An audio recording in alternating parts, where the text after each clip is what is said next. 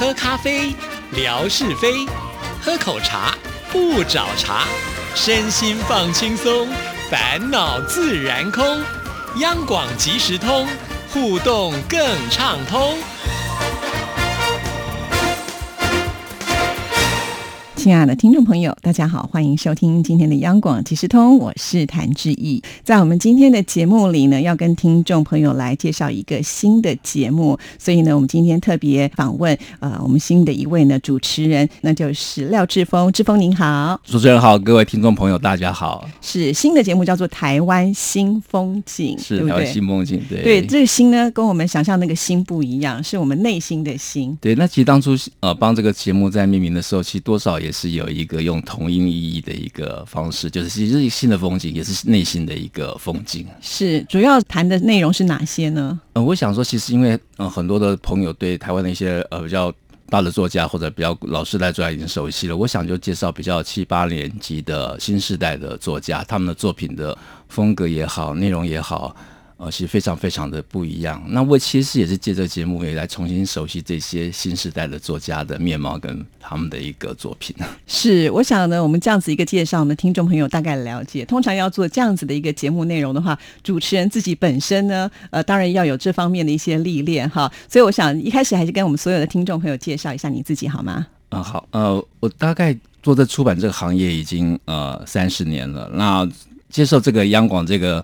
呃，节目这个任务其实也对我来说是一个很奇特的因缘。那我想说，我也试试看，因为做出版的人想，呃，借由这个空中这个交流，然后介绍作家，然后推广阅读，那我觉得也蛮好的。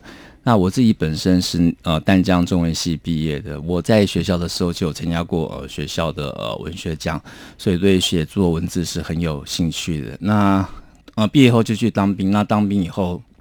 退伍之后开始找工作，那我先找到的是，呃，广告公司的文案。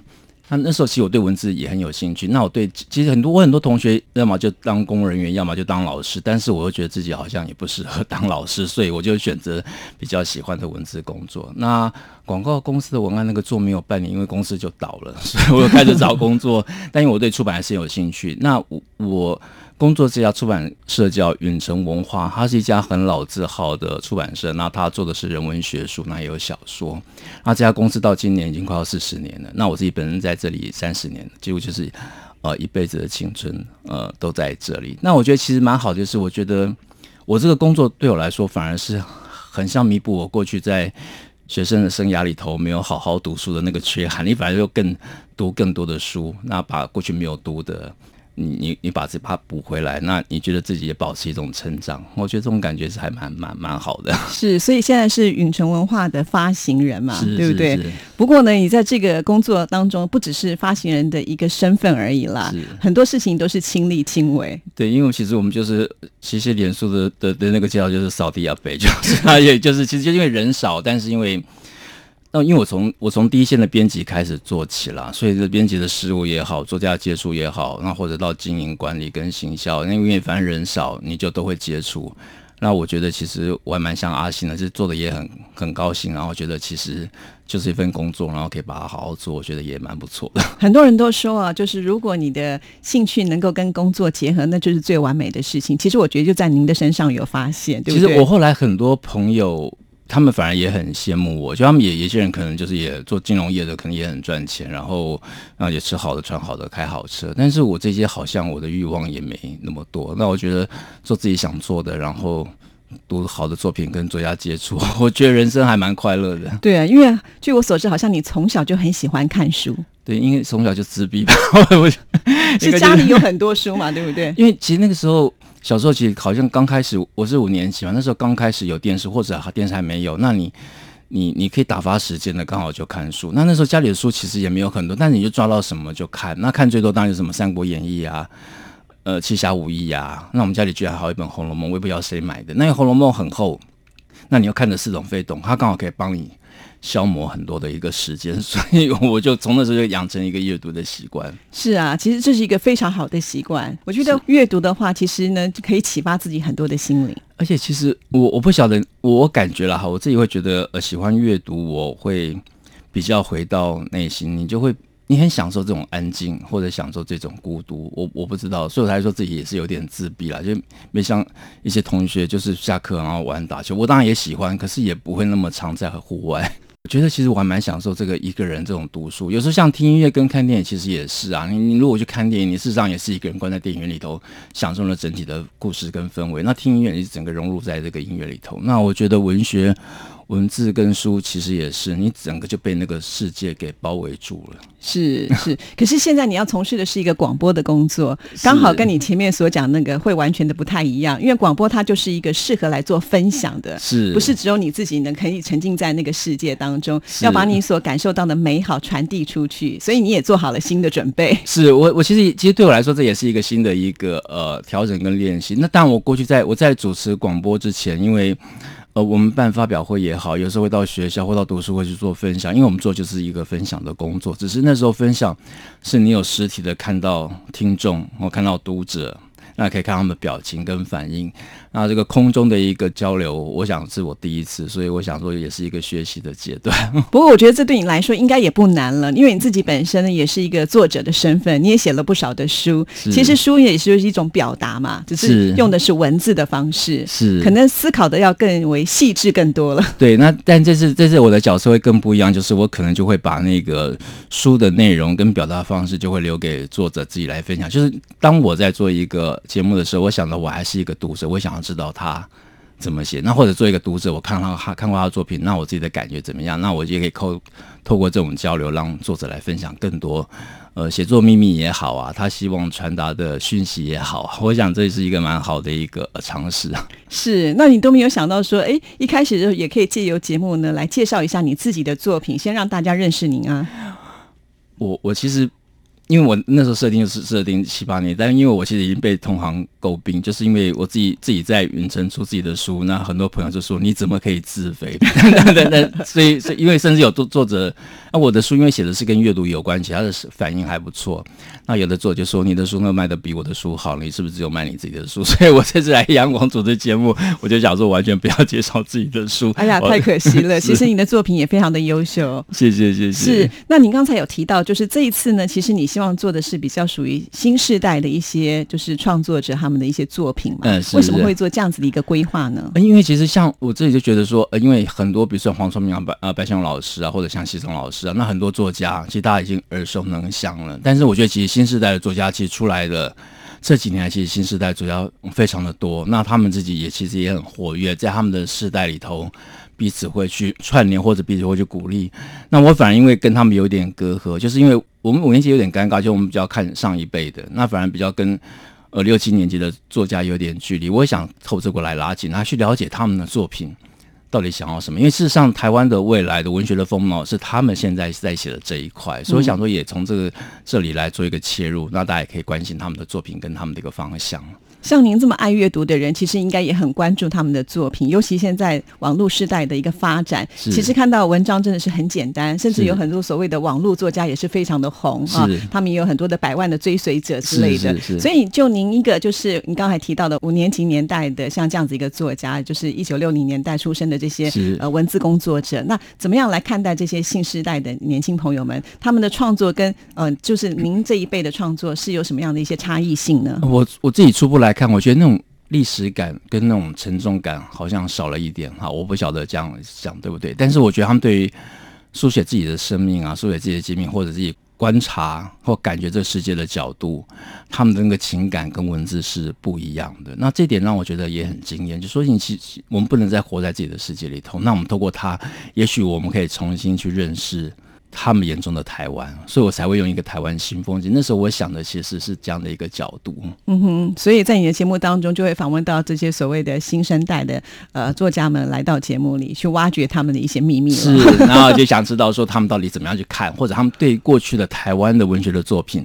他们有没有什么一种连接，或者有没有一个启发，或者有没有得到什么样的一个养分？是的确，呃，说实在，这个网络时代的成型之后呢，对很多的行业都有很大的影响。我想，包括出版业也是如此嘛。不管是出版业，或者甚至是我们这些传播媒体，其实都会有一些影响性啊。因为这个时代在改变，可能很多事情我们也要跟着这个时代的潮流要去做一些更动嘛。哈，那尤其是在网络时代，我们会发现现在的人好像比较没有那么的耐心去看完一本书。是，所以怎怎么样就是培养那个阅读的呃这种习性？我觉得对很多现在年轻一辈的朋友们来讲，好像是蛮不容易的一件事情。你有没有想过怎么样来去推广？尤其你在自己的这一块工作上，也是不断的希望能够去推广一些阅读的这种呃能力啦，或者是阅读的习惯。那你有没有想过用什么样的方式，能够呃让现在新的朋友们也愿意多花一点时间在书本上？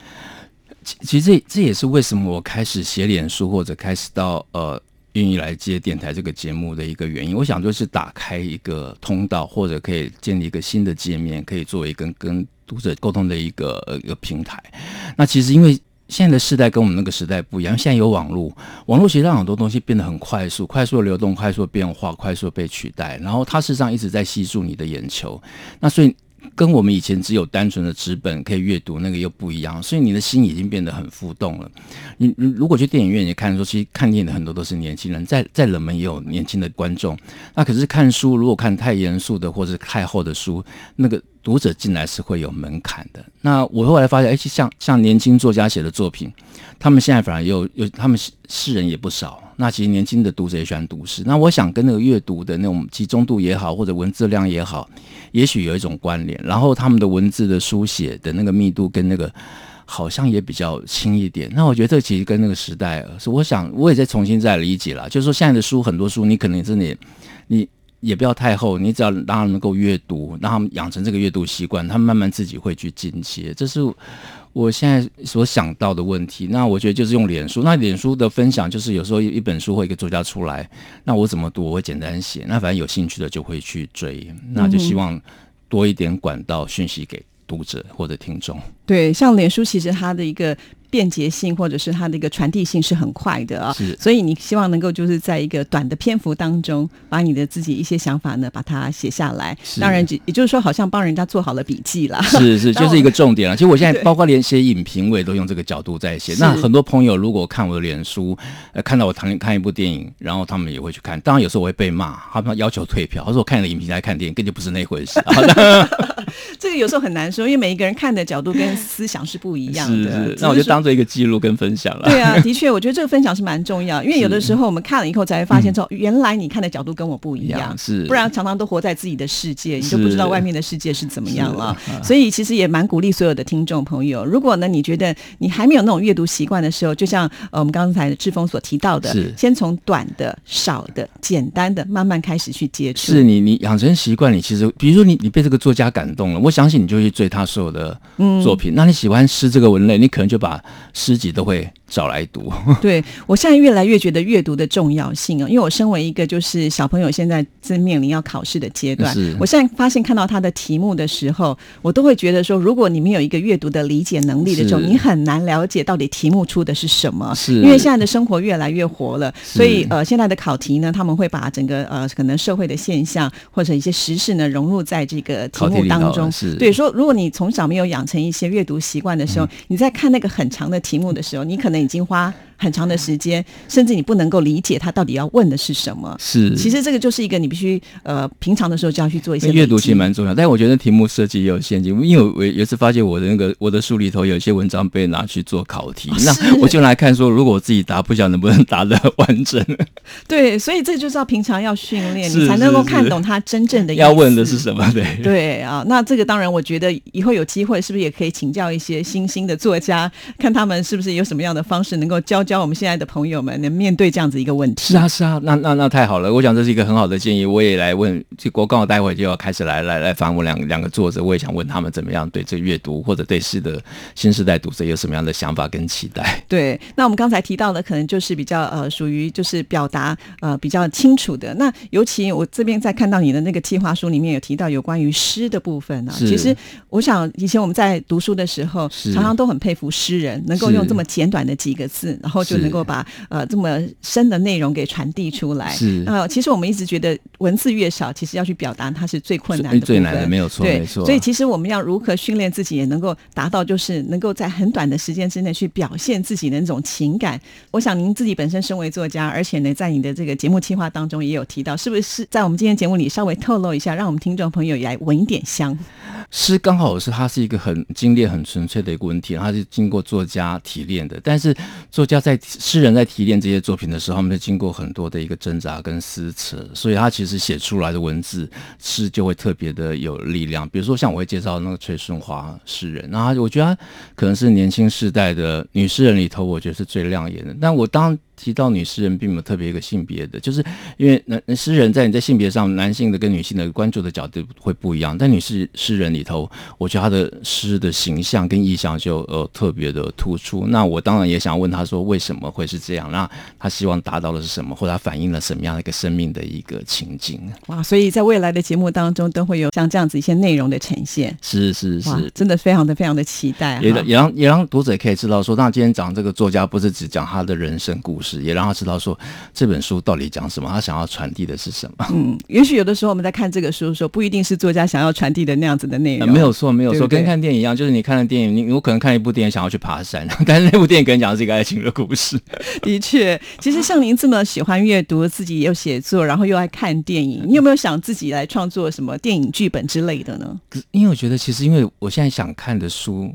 或者想看电影都来不及，我觉得已经很厉害的作品很多，我一有空就会想要先把那些作品先看完。那我自己的故事其实还在，可能还在酝酿吧。真的吗？因为我这样讲可能太快了，因为三月份的时候才推出一本新的书嘛，对不对？就是秋刀鱼的滋味，是其实写的就是您思念你父亲的一个故事嘛，是是，对不对？顺便要不要介绍一下这本书？因为你自己的节目不介绍，我今天就抓这一点的时间来跟听众朋友分享一下。好，那这个是很特别，就是因为父亲过，其实每个人当然都有父母，然后其实写自己的家长故事其实也没有特别，但那那个很特别，是因为那刚好是一个秋天晚上，然后朋友就烤了秋刀鱼，那那个秋刀鱼就勾起我那时候看。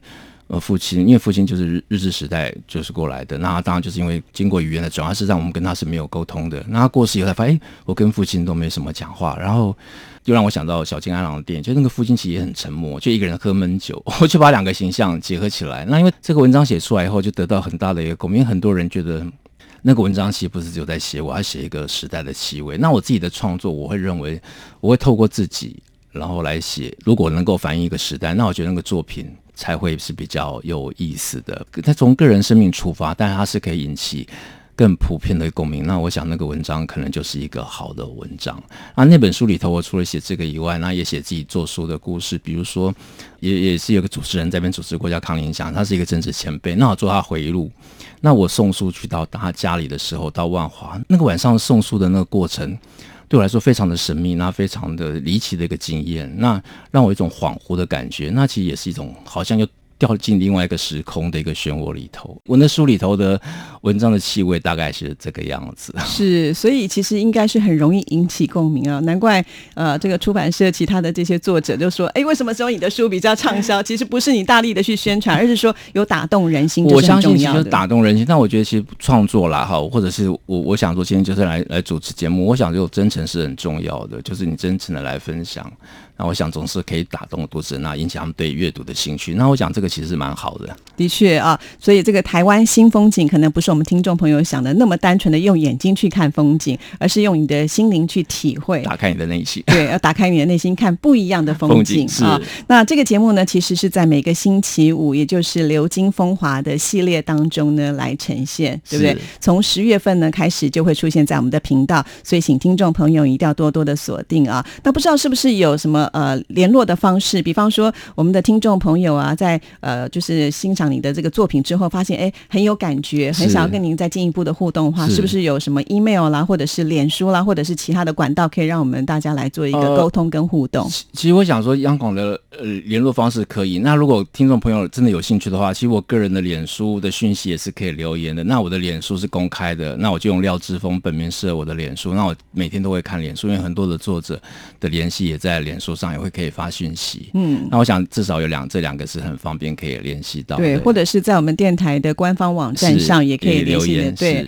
因为上面都会有我们每一个主持人的 email，听众朋友寄信过去的话，其实我相信志峰老师你应该都会有空回吧？对我其实我都通常会尽量回，而且我回的速度会很快，因为万一很慢的话，我可能两天就会忘记，就是因为信太多了，所以尽量今日事今日毕，没有错没错才能够同时处理这么多的事情。也希望大家多多指教啦，因为我也是一个新手。好，那也欢迎听众朋友呢，就是多多关注这个节目哈、有任何的问题也可以多透过这个互动的方式呢，让大家一起呢透过这个节目学习到更多。好，谢谢，谢谢志峰老师，谢。谢谢